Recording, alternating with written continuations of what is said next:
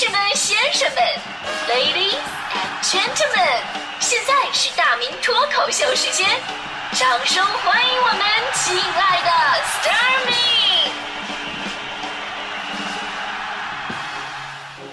好，欢迎各位来到今天的大明脱口秀，我是大明啊。咱们先给大家伙讲个段子哈，放松一下。呃，童话丑小鸭的故事，大家伙都知道吧？哈，说有一只长得特别丑的小鸭子啊，经常呢因为丑嘛长呃被其他鸭子欺负啊，说它难看啊，怎么怎么着的，非常伤心。于是啊离家出走了。路上呢遇到一位农民，就问：“哎呀，农民伯伯，你能把我变得漂亮吗？”这个农民说：“啊，对不起，我只会种地，不能把你变得漂亮。”那接下来呢又遇到一位诗人，诗人啊，你能把我变得漂亮吗？诗人说了：“对不起，我只能赞美你，但是我不能把你变得漂亮。”最后丑小鸭。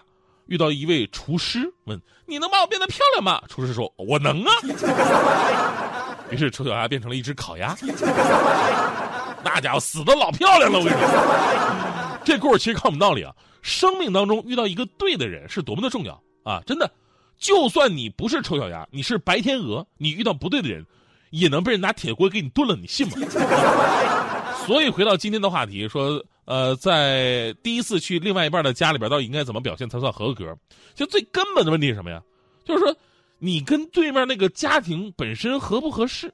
如果是对的那个家庭，哪怕你是丑小鸭，在他们眼里边，你也是丑萌丑萌的。咱们回过头来看这个话题起因的新闻啊，说二十六岁的小赵呢，在重庆工作，追女神追了四个月，终于追到手了。然后呢，这次过年就带女朋友回老家河北邯郸的农村过年。呃，最开始见着面的时候吧，乡里乡亲的都夸：“哎呀，你的女朋友长得太漂亮了，洋气！”哎呀，家里人呢一听别人这么说，都觉得倍儿有面子。结果不到两天，剧情反转了。女朋友呢，因为在家里边不干活啊，被全家人一致差评。女神一下子变成懒神了，就每天卧室里边化妆打扮到十点，啊，怕水冷不愿意做家务。家人几次喊女朋友一起来包饺子，图个团圆的兆头，女朋友啊都以包不好为理由拒绝，独自坐在沙发上玩起手机。哎。但是姑娘自己表示也很委屈，说我在我们家过年，每天都睡到十二点；我在你们家每天都九点就起床了，不就已经是一种表现了吗？你还让我怎么样啊？说说实话，这句话特别感人。所以呢，我们发现哈，俩人能在一起过日子，真的多么不容易啊！因为到处啊都埋伏着送命题呀。咱们就过年来说吧，回谁家过年，就能让你死一次。现在又多了一道附加题，就是到人家到底应该怎么表现。如果答不好，还能让你生不如死。你看，咱们网友的说法就有很多不一样的声音。有网友说了，说第一次去男方家，还是应该适当的做一点家务，否则呢会被贴上懒的标签。也有网友认为啊，结婚你不是找保姆啊，对吧？你做不做是姑娘的自由。你要找保姆的话，保姆市场有的是。还有网友说了，说人家的姑娘长这么大，吃你们家大米还是喝你们家水了？第一次，第一次去没结婚那就是且儿啊，就是客人的意思。愿意干点活是情分，不干是本分，你怎么能给差评呢？甚至还有说了，说农村娶女神就该当菩萨供起来，居然还有人说早起干活果断分手。所以呢，看了网友们的回答呀，我突然想到前两天也是前两天过年期间哈发生的另外一个事儿，就是一个小伙子相亲，女方问他说：“你对另外一半有什么样的要求？”男方想了想说：“也没有太特别的，贤惠一点就可以了。”很正常的一句回答吧。结果这“贤惠”俩字儿吧，让女方给炸了。什么贤惠啊？说谁呢？啊，你侮辱女性，大男子主义，凭什么女的就要理所应当在家叭叭拉干活啊说一堆？说实话哈，我真的，对于怎么能把贤惠等同于侮辱女性这个过程，我真的理解不上去。这难道不是不好意思吗？就相当于找个男朋友，难道你不是希望他上进一点吗？这一个道理。谁能说啊？我找女朋友的要求是，她千万不能贤惠啊！找不能贤惠的，你要真有这个要求的话，我旁边这位完全满足你对不贤惠一切的幻想。需要的话，咱们节目之后可以联系。呃，其实我觉得就事论事，咱们不要讨论什么女权主义呀，就这这这问题，咱们就讨论的话极端了。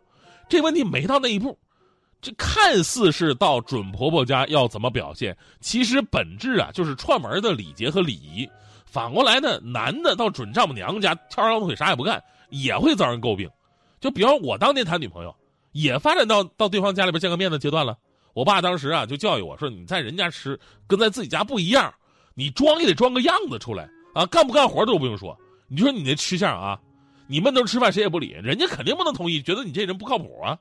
所以当时呢，我也用了一些技巧，怎么办呢？我去女朋友家吃饭的时候，大家伙正要吃饭呢，我就说，哈 哈那什么，你们吃啊，我给你们讲个笑话啊，本职工作嘛，对吧？我擅长。然后他爸妈呀，就极其诡异的看着我，没见过这样的，哪有吃完之前要讲笑话的？眼睛里分明写着五个字：“你神经病啊！”然后他爸爸解围说：“哎呀，这孩子没事啊，你先吃，都饿了啊，完事喝茶的时候你再跟我们讲啊。”啊，那就吃吧，哈，对吧？结果吃了一会儿，他爸就跟我说了：“那什么，大明，你叫大明是吧？你这么，你讲两个笑话吧。”然后低头跟他妈说：“这这小伙子吃饭太快了，不让他说这说话，咱都没菜吃了。”你是不是觉得我很虎？我跟你说，那时候我女朋友更虎，她第一次去我们家吃饺子，结果那饺子掉地上一个，二话没说就捡起来了。我妈说：“哎呀，孩子放那吧，别吃，脏啊。”我女朋友微笑着说：“啊，没事浪费多不好啊。”这时候我妈呀，满眼都是赞许的目光，然后我女朋友就把那饺子塞到我嘴里了。故事的结局你们应该能猜到了吧？我曾经赤裸裸的惨痛经历，告诉大家伙一个道理：在人家如何表现，跟你的地位和应不应该、可不可以都没有任何的关系，其实就是个礼节。你可以在自己家里边什么都不干，可以跟你的另外一半各种任性，只要他能忍，只要你扛揍，是吧？都行。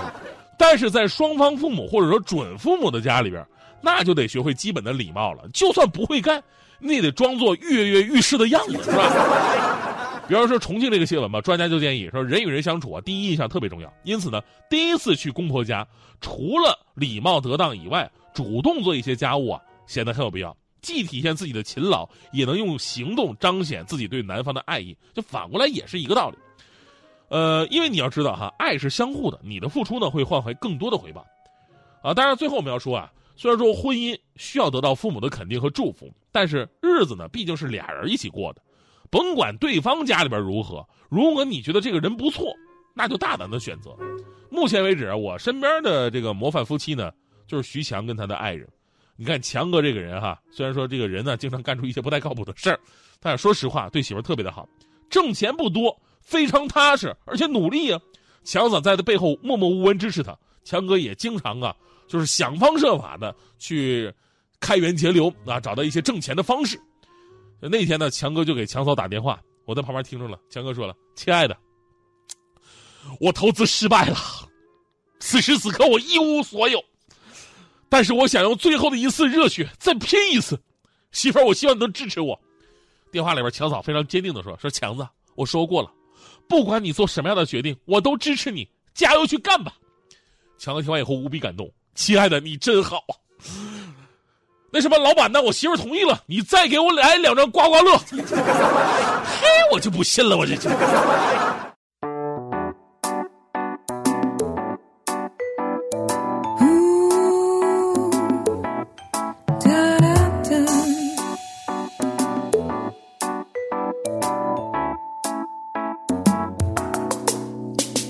分离，分离是为了相遇，忙碌，是害怕空虚，远行，远行是希望找到人生的意义。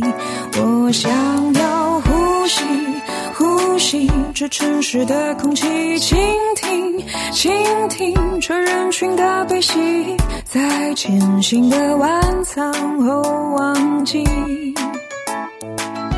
Oh let it be。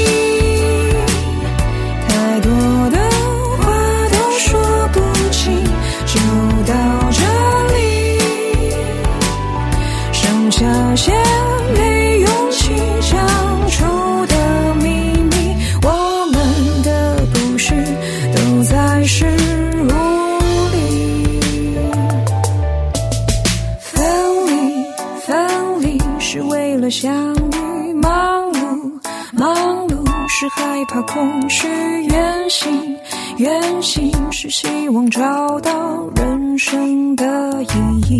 我想要珍惜，珍惜每一次的相聚，相信，相信下一刻的自己会发现这辈子